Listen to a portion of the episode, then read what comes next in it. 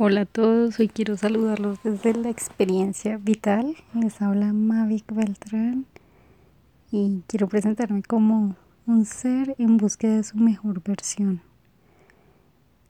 Además de compartir toda esta información positiva y maravillosa con cada uno de mis compañeros, para mí la experiencia vital es también tener la capacidad de afrontar esos momentos de, de oscuridad y de duda y de esas emociones que no son tan chéveres tener herramientas para poderlos afrontar y manejar de la mejor manera.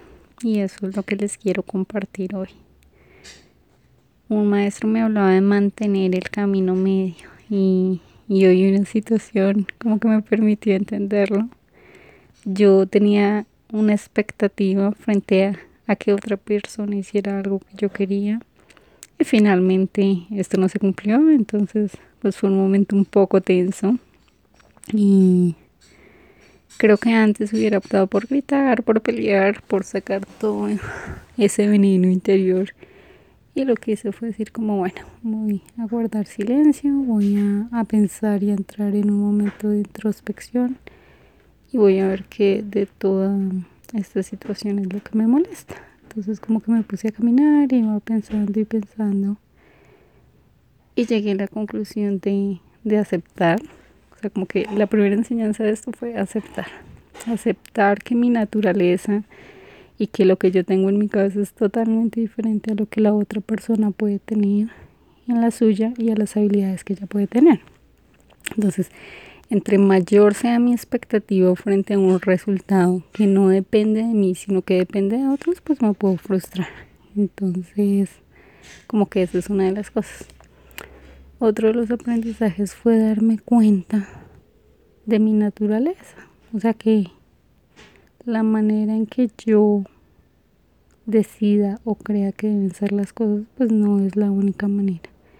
Y desde ahí como entender que no debo criticar ni juzgar cómo actúan los otros, sino desde el amor pues comprender que somos diferentes.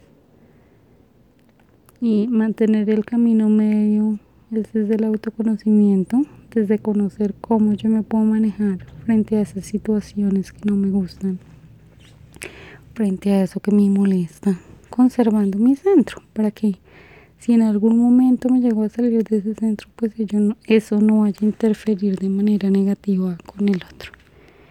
Eso es lo que les quería compartir hoy y siempre estamos en constante evolución, en constante aprendizaje y espero que esta herramienta sea de utilidad para en esos momentos como detenerme un poco a pensar y tratar de observar esas situaciones que nos molestan desde una óptica externa, como si la situación pasara frente a nosotros en una pantalla y yo pudiera desde afuera observarla, detenerme a pensar y a reaccionar con qué actitud o de qué manera le voy a hacer frente.